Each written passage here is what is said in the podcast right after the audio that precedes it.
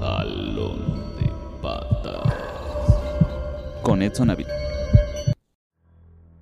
Hola, hola, hola, buenas noches, días, tardes, sea cual sea el momento del día en el que estén escuchando este bonito podcast. Les doy las gracias por sintonizarlo, por cierto. Mi nombre es Edson Ávila y esto es Jalón de Patas. Comencemos de una vez. Banda, ¿qué onda? Pensaron que no volvía de la muerte, pero ¿qué creen? Que lo logré. Estamos aquí de vuelta con un nuevo capítulo y una película que miren, la verdad yo no tenía ni la menor esperanza, en serio, vi el tráiler y me reduje a pensar lo mínimo de la película, porque no quería esperar nada de ella. Y vean que sirvió, fue una buena sorpresa, la verdad. Claramente estamos hablando de Five Nights at Freddy's, la película. Por fin, por fin, por fin, después de casi 10 años de que salió el juego original y la secuela y la secuela de la secuela y la secuela de la secuela de la secuela y luego la secuela de la secuela de la secuela de la secuela que era una precuela. Nadie sabe qué carajos pasa con la historia de este juego, pero miren, aquí estamos unidos por cuatro peluches asesinos que tienen niños adentro, física y metafóricamente. Entonces, bueno, vamos a empezar. A ver, Primero lo primero, déjenme decirles que en serio jamás había ido a una premiere de película como esta. Déjenme hacer claro el punto. Sí he asistido a estrenos así de grandes, ¿saben? El último al que me tocó ver así el chingadazo de gente que en serio ya no había salas. Porque busqué boleto para esta película. Lo busqué en 10 cinépolis distintos y no encontré en ninguna función del miércoles, que era el estreno. En ninguna. Así que tuve que recurrir a ir a Cinemex y bueno, ahí sí encontré la función. Pero miren, es bien bonito darte cuenta de que la gente en serio esperaba una película. Y entre la mayoría de esa gente, pura generación Z, millennials y todo ese pedo, todos estamos reunidos en una bonita ocasión para ver una buena película. Bueno, ¿buena? a eso vamos ahorita. Hay que ir encajando primero las cosas. Pues miren, no hay nada que un fandom no pueda hacer cuando se une, y de una buena manera, más bien con un buen propósito que en este caso es que la película logre tener el mayor éxito posible para que podamos conseguir un tantito más de vida de una franquicia que, según entre nosotros, ya estaba bien muerta porque tiene unos juegos medio feillos los últimos. Yo no me puedo involucrar mucho, la verdad. Estuve muy, muy, muy dentro de lo que era Five Nights at Freddy's cuando fue su auge, cuando se lanzó y estuvieron saliendo juegos casi cada año. Bueno, no cada año, estaban saliendo casi cada seis meses, entonces no había un momento en el que dejaras de jugar. Esto acompañado con, ya saben, que el bombazo de Fernand Flo, el AI no puedo decir su nombre porque lo funan, Dust y la demás bola de youtubers españoles que empezaron a sacar toda su vida y su pensión de estos juegos, pues bueno, ahí me tocó anotarme a mí. Y fue cuando dijeron, oigan, pues hay que hacer una película. Y empezaron a soltar así un montón de IPs que iban a tener película. Minecraft, Angry Birds, Five Nights at Freddy's, que querían hacer una pinche película de Candy Crush también. Creo que esa película jamás salió, pero miren, aquí lo importante era Five Nights at Freddy's. Y todo este misticismo que tiene alrededor de crear horror a base de un concepto infantil era lo que le daba al clavo.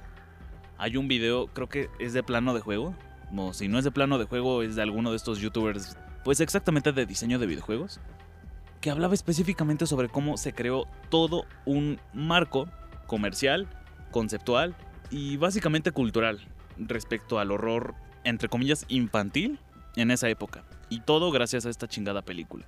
Entonces, ¿cómo no se esperaba que la película fuese a tener ese boom, no? Porque fuera de Five Nights at Freddy's, los juegos salió toda la extensión de franquicia, que los peluches, que las sudaderas, que los libros, que jamás he leído los libros, la verdad. Entonces ya venía siendo hora de que tuviese su impacto multimedia entre medios. Ya fuese con su serie de televisión, con su caricatura, que no entiendo por qué no le hicieron una caricatura, después de que una vieja aquí en México hizo una serie de YouTube animada de lo más espantosa, horrible, que en serio creo que es una de las cosas que más dividió a la comunidad en su tiempo. A mí me sigue pareciendo una porquería, a pesar de que fuese hecho con una buena intención. No sé, nunca conecté con eso, pero miren, aquí estamos conectando con una película de horror bonita. Y entre lo bonita y lo de horror, pues vámonos de lleno, ¿saben? Aunque sí hay algo que se me hace curioso. Esta película costó 20 millones de dólares. Y creo que ahí vamos a arrancar con los puntos buenos. Fueron 20 millones de dólares los que Universal le dio a Blumhouse para que se aventaran esta película, después de, ¿qué? ¿6 años de producción? Entre los cuales estuvieron entrando y saliendo directores y escritores y productores y demás equipo de producción para sacar a flote la película, porque en serio daba que no iba a suceder, así de que no encontraban de qué iba a tratar o cómo le iban a manejar o cómo podían adaptar todo, porque la verdad el lore de este juego siempre ha sido un desmadre. Muchas de las partes de la historia que nosotros los fans conocemos son armadas a base de teorías que o hacen personas dentro de YouTube o que se hace la propia comunidad. Porque eso, como les mencioné, es lo que ha mantenido esta franquicia a flote, los fans y su intención por saber qué es lo que están jugando para empezar. Así que la película se atreviera a tomar parte de ese lore y hacerlo una película de la manera más congruente posible, le jugó muy bien, la verdad, yo no voy a mentir. Esto es claro, la película no es una calca del juego, porque los juegos en sí, los de la línea principal, los de teclado y ratón donde tienes que estar viendo cámaras de seguridad y que no se te mete el peluche a la oficina, como que necesitas un poquito más de sustancia, ¿no? Para poder hacer que eso sea emocionante. Y claramente fue lo que acabaron haciendo aquí. Nuestro primer guardia de seguridad, Mike Smith, terminó siendo interpretado por Josh Hutcherson, uno de los reyes de mi corazón que vive por siempre dentro de mi infancia, después de haber protagonizado El mundo mágico de Travitia, Satura y no me acuerdo qué otras chingadas películas más, además de, claro, su mero hit, Los Juegos del Hambre. Entonces, a pesar de que no conseguimos a Leonardo DiCaprio para que fuera el guardia de seguridad, la verdad los actores se comprometen a dar lo mejor que puedan con su personaje, sin importar lo limitado o regular o irregular que sea, ¿saben? También contamos con mi señor y me pongo de pie, Matthew Lillard en el papel del villano, el hombre morado, William Afton, quien en los juegos pues es el mero mero malote desgraciado hijo de su madre que anda matando niños y metiéndolos en animatrónicos gigantes para que hagan un desmadre. Aunque claro, eso lo podemos tomar unos 5 o 10 minutos después, ¿ok? ¿De qué va la película? Pues nada nuevo que no sepas de los juegos. Este cuate tiene una hermana llamada Abby y sufre del trauma horrible de haber perdido a su hermano cuando él era un niño, por lo cual le resulta muy complicado no poder decidir entre tener una vida o cuidar de la de su hermana. Por lo que de pronto se ve involucrado en una pelea legal con su tía, la cual es una persona horrible, es básicamente una Karen, quien se quiere quedar con la chamaca pues para que le llegue su cheque del gobierno, ¿no? De AMLO, de que su beca del bienestar, algo por el estilo. Así que se ve forzado a aceptar un trabajo horrible en el que va a tener que trabajar de noche, cuidando de una pizzería temática infantil que cerró en los años 80 después de la desaparición de unos niños. Poco a poco se dará cuenta que la desaparición de su hermano y esta pizzería pues como que tienen algo en común. Sí, muy probablemente sea una película de terror que te vayas a encontrar en Netflix en cualquier momento y no vamos a negarlo, la verdad. Pero miren, de que tiene cosas buenas, tiene cosas buenas. La verdad me sorprendió muchísimo la manera en la que la fotografía pudo funcionar. Estuve buscando entre todos los productores, el único que pudo haber así relucido la película era Chris Columbus. Que si no conocen a Chris Columbus, pues déjenme decirles que también es dueño de la mitad de sus infancias. Él es director de las únicas dos películas que conocemos de Mi Pobre Angelito. Y me van a decir, ay, pero si hay como 20 películas de Mi Pobre Angelito. No, solo hay dos. ¿Ok? Las únicas buenas son de él. También se aventó el trabajo de dirigir dos o tres de las primeras películas de Harry Potter, que, bueno, yo no soy fan de Harry Potter, pero debo de admitir que esas películas tienen un valor fílmico excelente, ¿saben? Además de dirigir dos de mis películas favoritas de Robin Williams, El hombre bicentenario y Papá por siempre, o La señora Fire. Entonces imagínense ver que este señor que le ha dedicado casi toda su carrera a películas de niños hubiera dirigido una película de horror infantil. Ay, Dios mío, no sé por qué no lo hicieron. En fin, supongo que terminó siendo para bien de la película y quien acabó trabajando con todo este paquetote fue la señorita Emma Tammy, quien en realidad es una directora muy desconocida. No conozco ninguna de sus películas, a pesar de que ya tiene dos películas. Hasta podríamos decir, ¿no? Que es una directora underground, pero vean. Logró hacer todo lo que les acabo de mencionar. Consiguió que el equipo de fotografía lograra una película visualmente interesante, adaptar el lore de una franquicia que siempre ha sido muy descuadrada en ese aspecto, que sus actores se tomaran en serio la película y lograras conectar mínimo en un momento con ellos, ¿sabes? Incluso la niña es bien fastidiosa, Abby. Yo diría que encaja en el estereotipo del niño anticonceptivo, pero vean, tantito después de la media hora de película te das cuenta de su razón de ser, de por qué es tan fastidiosa y por qué le gusta andar de aquí para allá y mira, conectas de inmediato. Además de que, claro, el guion ocupa de una manera inteligente lo que viene siendo el tema de la paternidad. A pesar de que Mike Smith no es el papá de Abby, sino su hermano, busca tomarse en serio todo ese rol. Y sobre todo asumirlo para que su hermana se dé cuenta de que puede confiar en él. No les puedo decir que está desarrollado un punto excelente, pero miren, funciona. En realidad entra en un plano funcional. Al igual que el rol que tiene la inocencia infantil y la susceptibilidad del alma de un niño. Tanto metafórica como figurativa y literalmente. No lo sé. Siento que hay algo que tiene esta película que en realidad la hace tener alma. No es una película genérica por completo. Y no, no lo digo porque tenga el nombre de la franquicia, sino que en realidad tiene algo dentro, ¿sabes? Es ese tipo de película que puedes ver con tu familia, tratándose de algo de terror, que miren, la verdad, no resulta tan plano. Llega a tener sus matices, tiene dos que tres momentos sumamente escalofriantes. Por ejemplo, esto no va a ser un spoiler, considero yo, pero la verdad en los juegos el cupcake fue la cosa más inútil de la vida, en serio, jamás te preocupabas del cupcake a comparación de los cuatro animatrónicos. Freddy, Chica, Bonnie, Foxy, quienes sí se podían andar moviendo por todo el mapa como les diera la gana. Pero no, aquí el cupcake entra en acción y miren, ahí puedo decir que es un recurso de trama y de personaje bien utilizado, porque nunca lo vimos lucir así en toda la franquicia o como lo hizo en la película. Y alguien que muy probablemente no tenía que estar aquí, que es el niño de los globos o el Balloon Boy.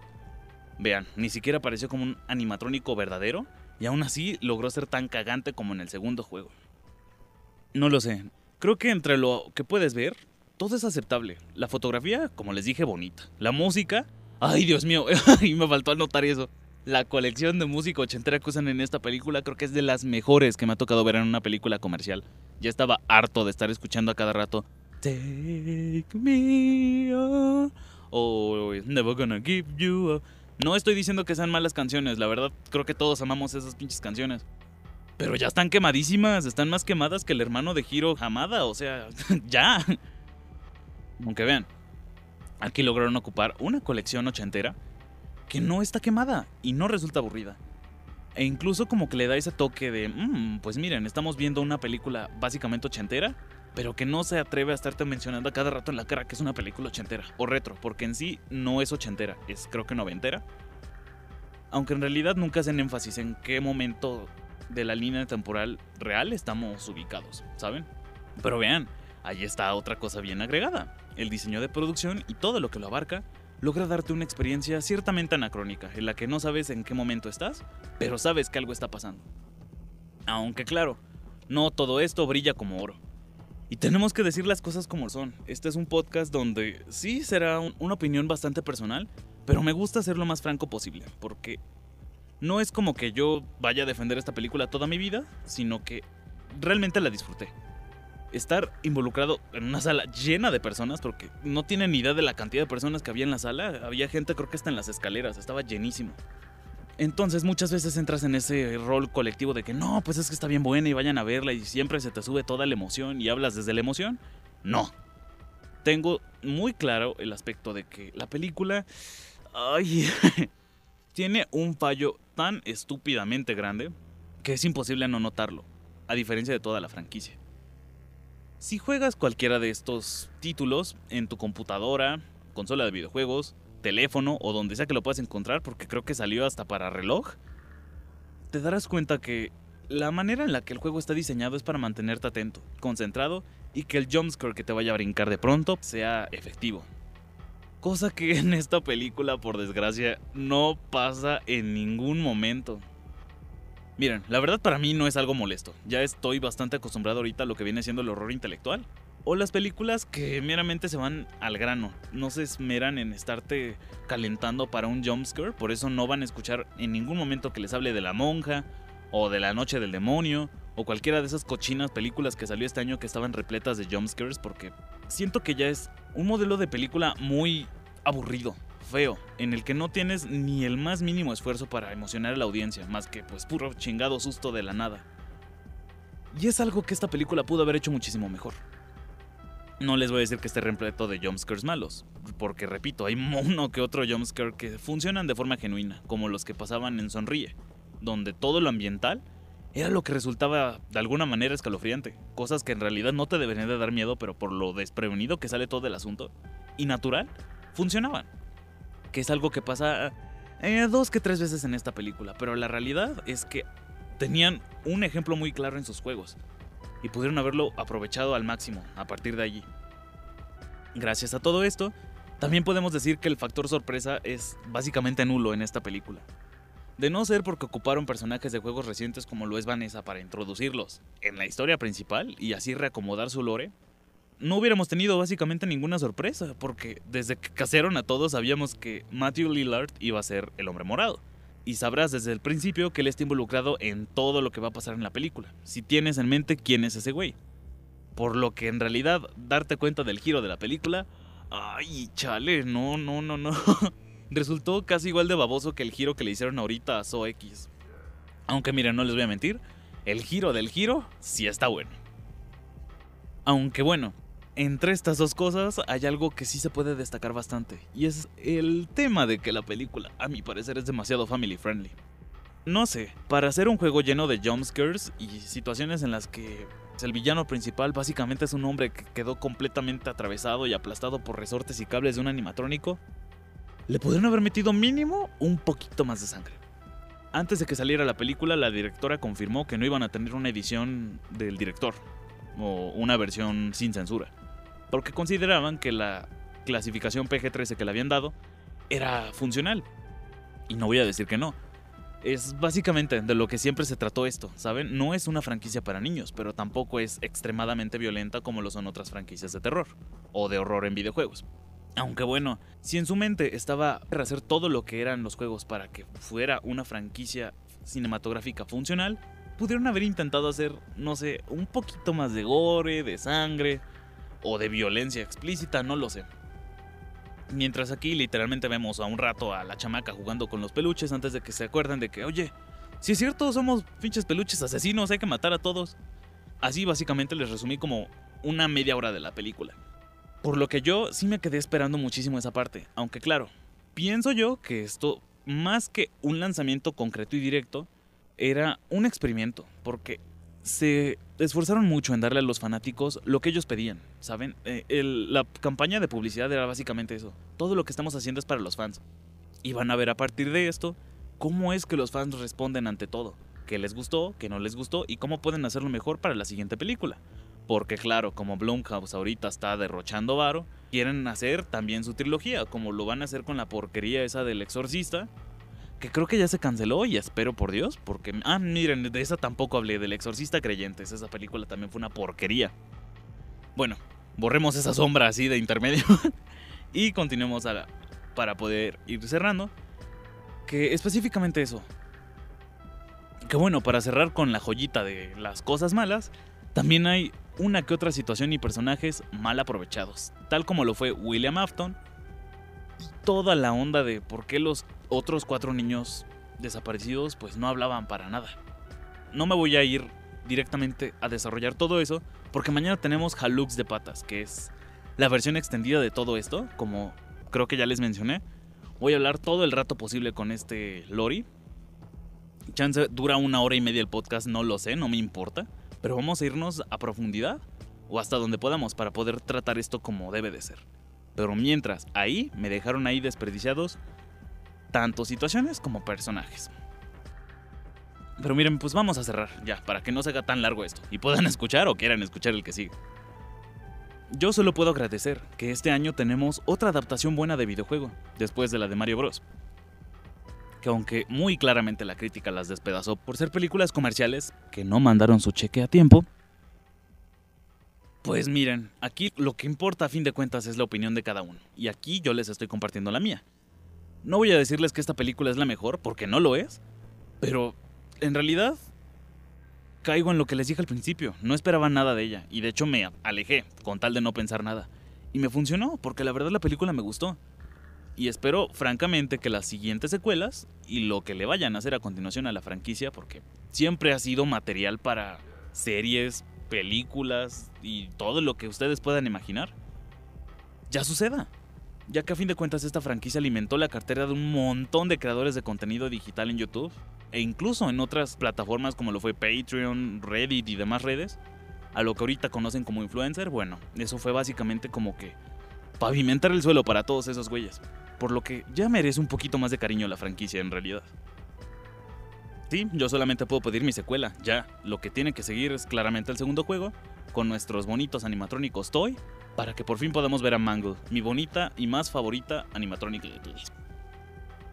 Aunque claro, con ello tenemos muy tendiente el riesgo de que pase lo mismo que pasó con los juegos, la sobreexplotación de la saga y que de un momento a otro ya no tengamos nada de qué interesarnos, que nos aburramos lo más fácil posible. Ay, Dios mío, miren, ya mejor ni siquiera digo nada.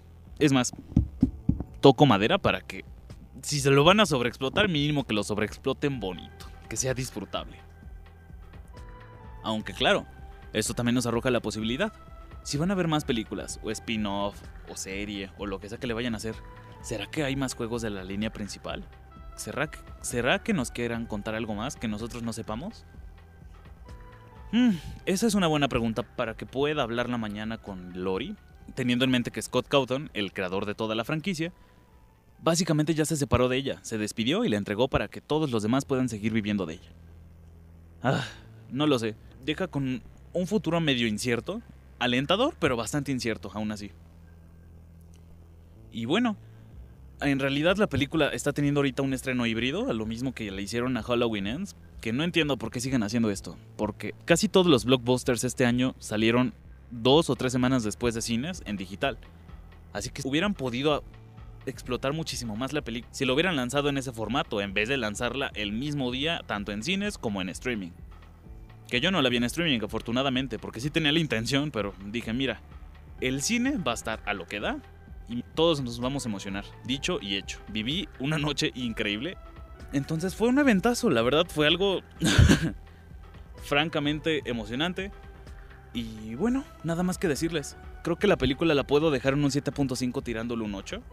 No le voy a echar muchas flores porque probablemente no envejezca muy bien, pero miren, podremos darle una revisada el año que viene para ver qué tal resultó después de todo. Nada más que decir, no me voy a extender más. Y nos vemos mañana en Jalux de Patas, el primer podcast que lanzaremos por completo, sin ediciones, sin censura, sin nada. ¿Va? Los espero con Lori mañana. Y bueno, esto es el jalón de patas habitual. Nos vemos hasta la próxima. Adiós.